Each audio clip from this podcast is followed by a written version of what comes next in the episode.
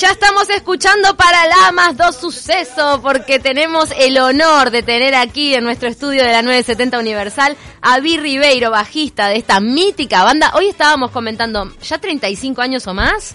Sí, ¿qué tal? Qué impresionante. Gracias por venir. Seis años más o menos. Wow, antes de que Muchas nacieras, cosas. Cami. Sí, Imagínate. en realidad es antes de que yo naciera, pero tremendo como ustedes han musicalizado a generaciones enteras. Es verdad, sí, estamos acá desde el siglo pasado haciendo música. Es muy bueno. Bueno, van a presentar entonces su, su show el 11 de septiembre en el Auditorio Nacional del Sodre que se llama Casi Acústico, un show memorable.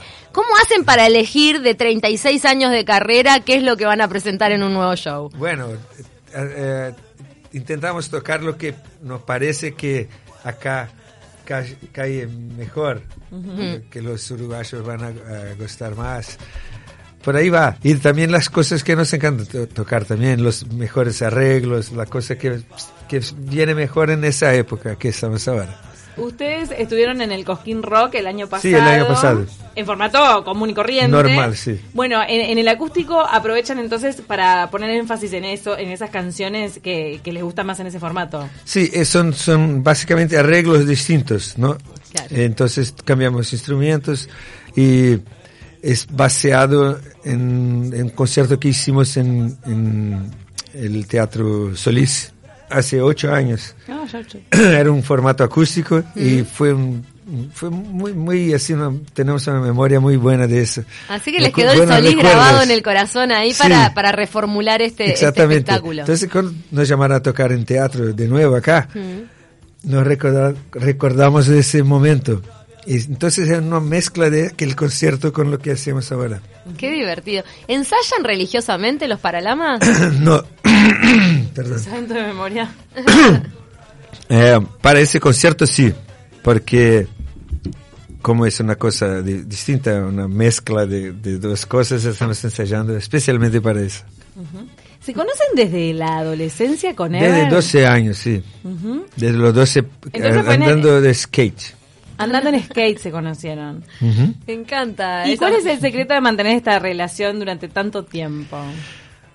Bueno, surge bien por la amistad, por la- los intereses comunes de hacer música, tocar juntos, eh, viajar, tocar, eh, estar en escenario juntos, la confianza que uno, uno tiene con el otro y, y construyendo eh, una relación buena, aceptándonos, conociendo. eh, Así fue, pero no fue nada planeado. No sabíamos, no sabía- no sabíamos hace 30 años que estaríamos juntos hoy. Claro. Y estamos. La casa de tu abuela tuvo su que ver ahí en esa semilla que, que después germinó, ¿no? Exactamente, yo viví ahí porque eh, nos conocimos en Brasilia y me fui a estudiar en Río, donde ya estaba Herbert, y yo me quedé en la casa de mi abuela. Y ahí ensayábamos, ahí empezamos a tocar. Una genia la abuela que les Sí, dejaba. nos defendía cuando, cuando venía la policía por el, por el los ruido. ruidos molestos. Exactamente. ¿Qué representó para ustedes la postdictadura brasileña? ¿Fue un caldo de, de cultivo para, para que creciera la propuesta de Paralamas? Exactamente, había mucha gente tocando ya en esa época antes, pero no había una movida porque no se podía tocar en lugares públicos, hacer conciertos, gente joven, reunión, no, no podría haber eso. Y cuando se rompió, toda la gente se fue a tocar y a hablar lo que quería, y eso fue muy, muy inspirador. Había una, una generación contenida ahí de- por detrás de ese muro, ¿no? Como si fuera eso. ¿Cómo en, en varios países se comparte eso? Bueno, pasó en, en- en España con la movida madrileña. Y la posguerra también, no solo las posdictaduras, todo ese ambiente ¿no? que, que, que es fer- efervescente para lo cultural por las ganas de, de- de expresarse, de divertirse. La de represión causa eso, ¿no? Toda la gente quiere hablar y no, se, no puede, entonces hay muchas cosas para hablar, mismo que no, uno no quiera. ¿Y ustedes cómo se llevaron con el advenimiento de la fama? Porque a veces esas relaciones que vienen desde la infancia, desde la adolescencia, de repente tambalean un poco con, con ese ruido de la fama. Por supuesto, uno que compone eh, gana un poco más, el cantante se va adelante, que se queda más famoso, los egos van se, se chocando así, pero supimos sin, sin saber cómo eh, resolver todo eso. Eso, ese es uno de los motivos que todavía estamos acá, ¿no? Bien, ¿tuvieron algún momento de crisis de verdad profunda que se plantearon quizá soltar eh, la banda o soltar nunca no, pero a a veces crisis de, de inspiración, así, ¿no? Pero nunca pensamos en hacer otra cosa. como un matrimonio, ¿viste? sí, verdad. Las bandas son como... Y somos los, los tres acá y más José que está Eh. aquí afuera, eh, nuestro manager desde el comienzo. Claro, él también Entonces es otro somos integrante. Cuatro, somos cuatro eh, así contra el mundo. ¿Cómo es hacer rock en Brasil donde uno asocia más la, la movida cultural y musical a la música bailable?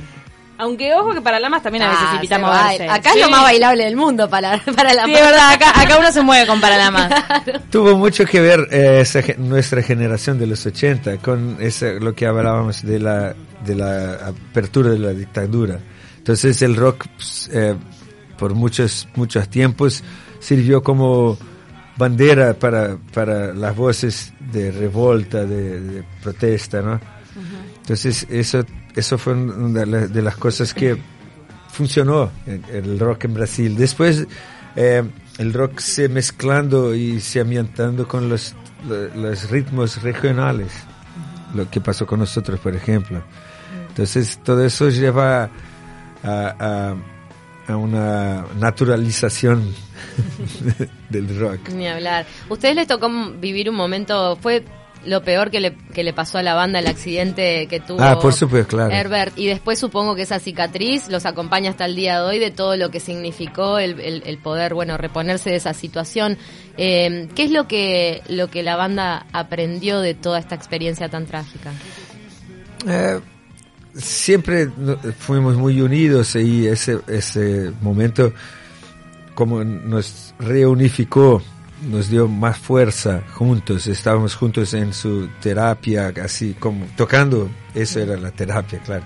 La música como La terapia. música, exactamente, ocupación de tiempo y de cabeza, mantenerse eh, con la cabeza sa- saludable.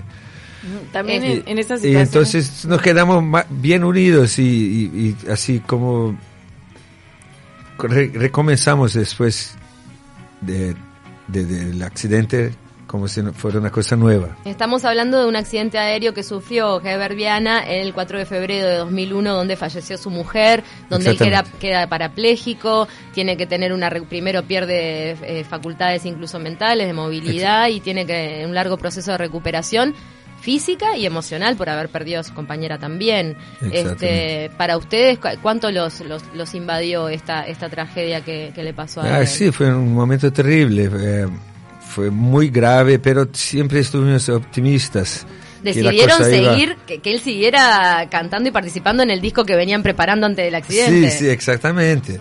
Y cuando él volvió a, a- a despertarse, ya quería tocar, quería tocar y quería cantar.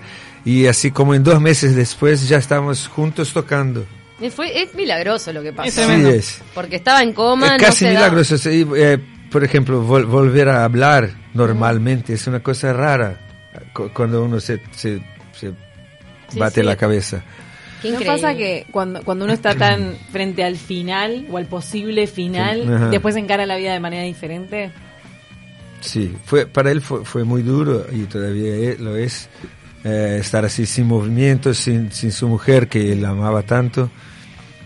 Pero sigue, ti- tiene los hijos, tiene su trabajo, eh, haciendo lo que, lo que él hace hoy con nosotros. eh, es la misma cosa que hacía antes, entonces se, se siente capaz, se siente seguro de, y, de cambiar energías y estar eh, se comunicando con el público. Entonces es una terapia mismo. Es un- Hablando de energías, hubo una red mundial de apoyo, ¿no? De colegas, Ah, del sí. público, Sí, sí, sí, que, sí. Que, que me acuerdo cómo se movilizó To- muchísimo. Todas las partes que fuimos, la gente iba a, a se solidarizar y Lo que serían esos primeros toques después del accidente, ¿no? exactamente. Emocionales, supongo. Y él todavía, cuando volve- volvemos a, a tocar, todavía estaba un poco tonto así.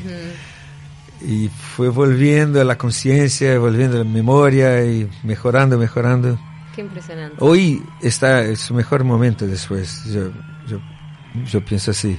Qué hermoso, la verdad que es una, una historia de resiliencia, ¿no? De, de toda la banda, porque Ajá. también la decisión de, de- Sí de seguir apoyando a este otro músico. Pero es una cosa muy natural, porque Sí. lo que ¿qué podríamos nosotros hacer. Sí, claro. Eh, bueno, Como si le pasa a alguien de tu familia, o claro, sea, ya está, tenés que cosa, lidiar con la situación. cosa. Hermoso, la verdad que me parece que, que- que hay mucho para para decir de ahí, de, de lo milagroso y de la música como, como un Como- elemento sí, sanador. La fuerza, exactamente. Divino. exactamente.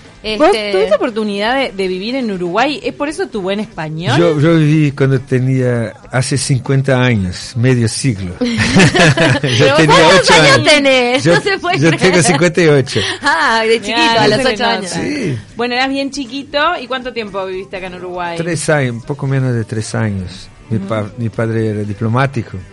¿Te dejó algo desde el punto de vista cultural, musical, de esa época o no? No, Muy chico. no me acuerdo así de lugares, de, de clima, de gente del Mundial de 70. Ah, yo mira. estaba acá. el fútbol. Era en. Argentina, ¿no? Que cruzaron. Ay, no, el de 70 fue el mundialito de acá. No, No, fue no, no, acá México. fue 30 y México. 50. México. Ah, ok. ok. Eh, fuimos tricampeones. Nosotras nos acordamos de México 86 recién, lo que pasa. ¿Se acuerda del tricampeonato? ¿Se acuerda del 70? Sí, tricampeonato, Pelé estaba ahí. Ah, Dios mío. ¿Y qué, Pelé. vínculo- qué vínculos tienen con, con bandas uruguayas actualmente? Con las bandas uruguayas. Lo- lo- conocemos algunas cosas. Herbert grabó una- un tema con No te va a gustar. Mm. Y bueno, poco. Diría que poco. Podría ser más. un- Nos encantaría. Y consumen, eh, porque en Brasil es como muy conocido por ser autosuficiente en sus mercados, sobre todo en su industria musical. Verdad. Obviamente, son un gigante que tienen todo, pueden eh, autosustentarse con casi todas las disciplinas. Es difícil para un músico de afuera entrar a Brasil. ¿Cómo reciben a los uruguayos cuando... Es cuando muy, es muy raro.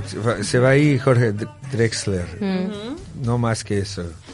No Es que es di- eso. de verdad sí, es muy difícil. ¿Es por el idioma? Por- no sé. Sí, el brasilero consume lo brasilero. A mí me parece genial, en De realidad. Argentina pero no es va nadie, va Fito Páez una vez u otra. Es muy difícil penetrar en, en mercado, en, en- en ambiente cultural de Brasil. No sé, no pasa, no pasa. No sé si es un prejuicio, no pasa. ¿Y a vos te gusta la música del resto de Hispanoamérica? hici- hicimos mucho por eso, cantando en español, trayendo gente Sí. para participar. Hicimos mucho por eso, pero es difícil. Eh, Duro brasilero. Nos está mandando un mensaje un oyente que es Gabriel. Dice: Vi, ¿qué tiene de bueno tu bajo color rojo con esa bandera de Brasil? Tocas a menudo con ese bajo. Bueno, Desde el 86 ese bajo. Yo ¿Qué toco. mantenimiento que tiene que tener? Es un instrumento que se- me casé con él. se, se cayó bien en mi forma de tocar y, y ahí estoy hasta, hasta hoy. ¿Y quién le puso la bandera de Brasil? Yo lo puse porque estábamos tocando en Nueva York en esa fecha. El 7 de septiembre es la fecha nacional de Brasil y era una fiesta conmemorativa. Y ahí en ese día mismo que lo, lo compré y compré la banderita, entonces está ahí desde la misma bandera desde ese, Así que de, la fecha de independencia tiene De la bandera ahí. 86. Qué impresionante. ¿Y mm, cuánto incide en una banda como Paralamas el rol del bajo?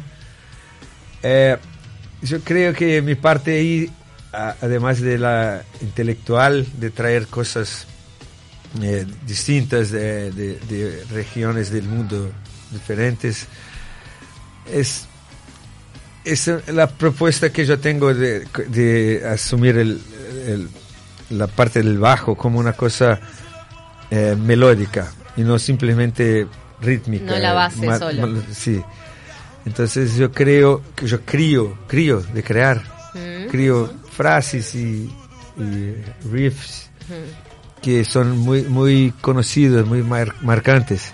Es como un bajo muy guitarrero. Y casa, eh, más o menos. Muy protagonista. Y casa, claro, muy, sí. casa muy bien con la batería y ahí funciona bien, es una, una cosa que tuvimos esa suerte de conseguir. No, Es está muy bueno, simbiosis. habla mucho el, el bajo en Paralamas y, y no siempre, ¿no? Es el rol del bajo en una banda. No siempre, muchas veces se queda solamente haciendo la- las notas fundamentales para, Claro.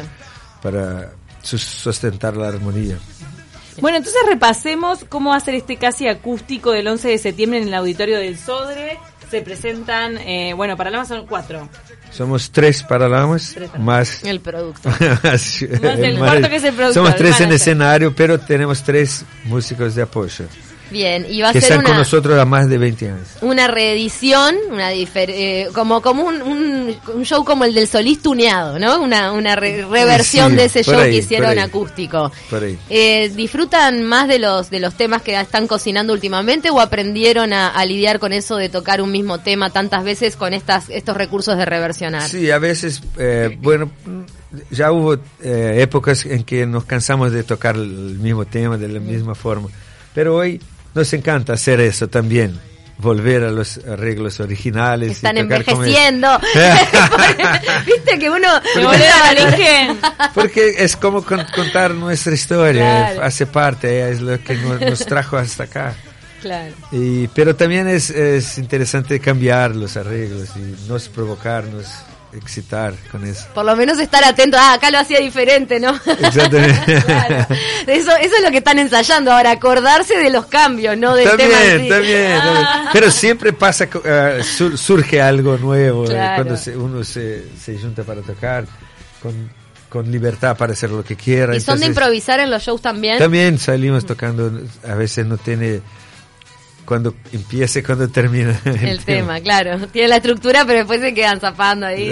También se conocen Zapando. como, ¿no? Ojos cerrados, qué divino. Muy buena onda, la verdad. Bueno, muchísimas gracias. La verdad, Vi Rivera, ha sido agradezco. un placer recibirte en esta mañana. Iba a ser telefónico y se nos vino hasta acá. ¡Qué visita! eh! La Qué verdad. qué suerte, porque el teléfono siempre más, cosa. sí, otra cosa, otra cosa. Quedamos encantadas. Muchísimas gracias y todos invitadísimos el 11 de septiembre en el auditorio Los del esperamos Sobre. ahí, los esperamos ahí. Para Lamas casi acústico, las entradas están en Ticantel, Red Pagos, Habitat, tienda inglesa, ya, eh, tienda inglesa y también Financia Oca. Entradas desde 1100 a 2200 en el Auditorio Nacional del Sodri, sino con todos estos convenios que acabamos de mencionar. La gente apoya a Paralamas. Cuando no, no me imagino un show de Paralamas con poco público acá en Uruguay. No, Cuando vienen, revientan todo.